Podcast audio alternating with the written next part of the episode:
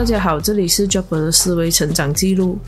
今天呢，想要跟大家说的是一个关于我家族内部流传的一个鬼故事，算是真人真事吧。我个人觉得听鬼故事最恐怖的地方是在于，你听到这个故事的时候的在脑海自行想象脑补的那个画面才是最恐怖的。所以这次我就不放画面，然后就只上声音和字幕来呈现这个故事给大家。这次故事的主人公是我的大伯，就是我的爸爸的哥哥。他的体质是那种比较容易让某些。东西上升的那一种体质，这事情发生的年代也应该蛮久远了吧？因为是发生在他二十多岁的时候，应该也距今有四十年前吧。他就和他的一群朋友去鸡蛋岛游玩，因为那边他有当地的朋友，就他的朋友爸爸有渔船，然后他们就晚上的时候，他的朋友就带他们上他爸爸的渔船出海游玩。那时候他们也带了蛮多食物上船，就打算说在海上的时候有东西吃，可以喝个茶、聊个天这样子。就他朋友把船开到一个海的中央的时候，就停下来，然后他们就在那边喝茶聊天，然后就突然间有其中一位朋友就提议说，要不要玩碟仙？然后他有另外一个朋友就说，在海上不要玩这种东西。然后那个朋友就进去船船舱，然后结果他们还是一样进行这个碟仙的这个游戏。当他那那位朋友出到来的时候，看到他们已经是在开始在玩着，然后就玩到一半的时候，突然间我的大伯他就整个人很像跳桶那样，整个一直在发抖，眼神也好像。不在当下的那一种眼神，然后就突然间他开始讲话，但是那个声音已经是变成一个女生的声音，然后那个女生的声音呢，是一开始就在那边一直骂，就骂很多东西，就骂他们为什么来这里，然后打扰他们这样子之类的话。原话是什么我也不懂，因为这毕竟这些是家族内部流流传的东西，真实程度到多少也很难讲。然后呢，那个女鬼就问谁是负责人，叫他出来跟我谈。就那个女鬼是用很生气的语气在跟他们讲话的。然后他们一行人就是都不敢承认谁是负责人，就你推我推你，把责任推在别人身上就对了。然后也不是办法，因为那个女鬼就是一直要找负责人要谈。他其中的一位朋友就跳出来，就是问他，问那个女鬼。到底想要什么？有什么事情的吗？然后那个女鬼就说，她是在那一片海上的孤魂，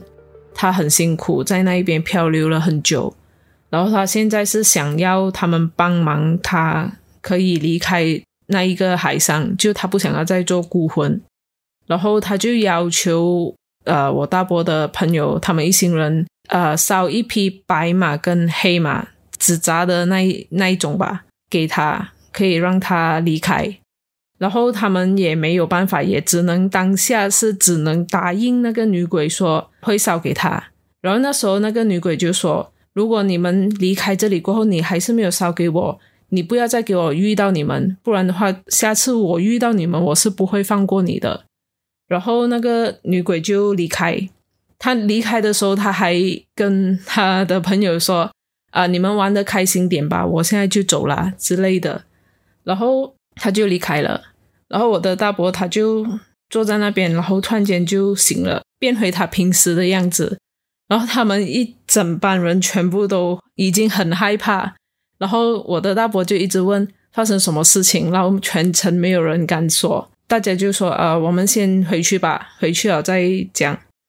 然后他们就回去了。然后到第二天的时候，那时候他们就问他们的父母应不应该烧这个女鬼的要求的东西给他们。然后呢，他那时候他们的父母也觉得有点不是很好，就带他们去神庙问应不应该烧这些东西给那个女鬼庙主吧，算是就说最好不要，因为这种情况呢，他这种女鬼通常都是想要找替身。如果烧了给他的话，可能他会骑着那个马来找你们其中一个，如果看谁的运气不好的话，就可能会被他带走。然后结果他们一群人就没有没有完成那个女鬼的要求，就离开岛。就到二十多年过后，他也忘记了这件事情，因为那时候他们就说，既然离开了鸡蛋岛，就不要再回去，因为怕遇到那个女鬼嘛。然后过了二十多年过后，我的大伯把这件事情给忘记了。然后他就有接到一个工作，想说呃要进去鸡蛋岛做维修之类的。然后他就上船坐船进鸡蛋岛，然后结果那个船沉了，整艘船沉了过后。我的大伯有获救，但是有听说有其中一名男生是没有获救的，然后他失踪了，然后也过了几天过后才找得到，然后也没有了生命体征。过后我的大伯才想起，哦，是哦，好像我是不应该再进去鸡蛋岛的，但是是不是因为这个事情也不知道，因为毕竟也过了二十年嘛。我是听说。这个沉船的事件当时是有上报纸的，但是我是没有找到那个关于这个沉船的报道内容啦，所以是不是真的我也不是很清楚。然后我也听说，以前在我大伯很小的时候，大概十多岁的时候吧，他以前也是很常会这样子，好像背上身跳桶这样子。然后那时候我的婆婆就有。找过很多方法去帮我大伯解决这个问题，都解决不到。那时候也试过把他送去找神帮忙啊，进庙里面住，也好像也解决不了这个问题。然后突然有一天，因为那时候他们还住在新村吧，在那个霹雳州那一带的的那个新村，其实也也不是大的新村，就是蛮小的一个村庄。突然间，就有一天，有一个印度人，他也不是当地的印度人，他是从印度来的印度人，他就经过我的婆婆那时候在新村的家，然后他经过了那个家过后，他就调转头再走回来，再去看我婆婆的家，然后他就走进去问我婆婆：“你们家是不是有人很常会被某些东西上身？”然后我婆婆就讲：“是啊，为什么你会知道？”他就讲：“你信我嘛？如果你信我的话，你给我两百块，我去买一些东西，然后我可以回来帮你去解决这个问题。”然后当时我婆婆也尝试了，真的很多方法也没有没有解决到这个问题。她就心想：“这样既然有一个人他讲他可以解决到，就想说就给他试下吧。如果他要骗，也就真的是给他骗这样子咯。”然后我婆婆就。真的拿出两百块交给那个印度人，因为那时候的两百块蛮大的，因为在大概七十年代吧，七十年代马来西亚的两百块真的是可以用很久了。过了差不多两三个小时过后，那个印度人有回来，然后他就带了一个观音像，然后一个关公的像，然后还有一个是一个印度神。他是一个一个印度神，然后他身上有缠绕着蛇的，应该算是蛇神吧，因为我也不清楚那个是什么神。然后呢，他就在我婆婆的家做了一点算是法事吧，就他们的印度教的那种法事。然后他才告诉我婆婆讲，我的大伯其实是被那个蛇精上身，所以他那个印度神是要用来震慑那个蛇精，不要再让他在那边捣乱。然后就叮嘱我婆婆说：“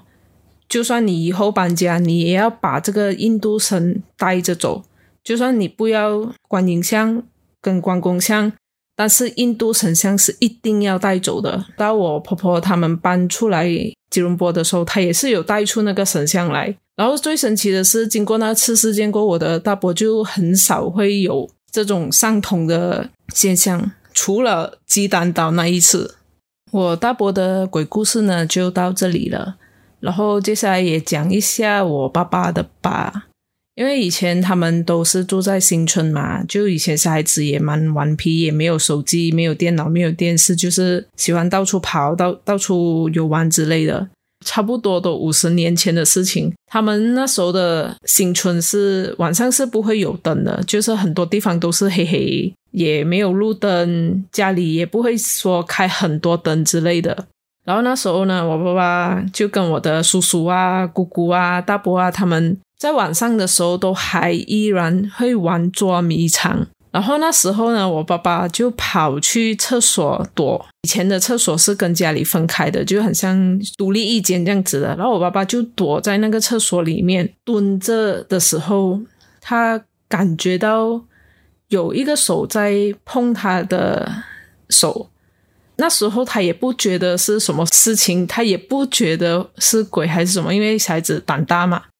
他就有一点有一点生气，他就用广东话讲：“哎，莫整我啦！”他就用他的手，他的右手甩开，然后过了一阵子，同一个地方又有一个手在碰他的手，然后他就有一点更生气了，他就讲：“哎呀，都话莫整我咯！”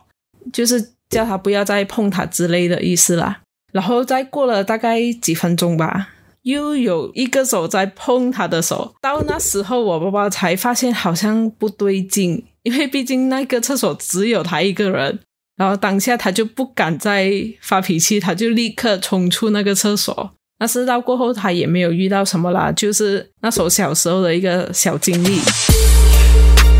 好了，故事就分享到这里，还有一些其他的家族成员的鬼故事，我就等下次再分享吧。喜欢我的节目内容和频道的朋友们，你们的按赞、订阅和分享是对我最大的鼓励哦。谢谢你们的收看、收听和支持哦，我们下期节目见。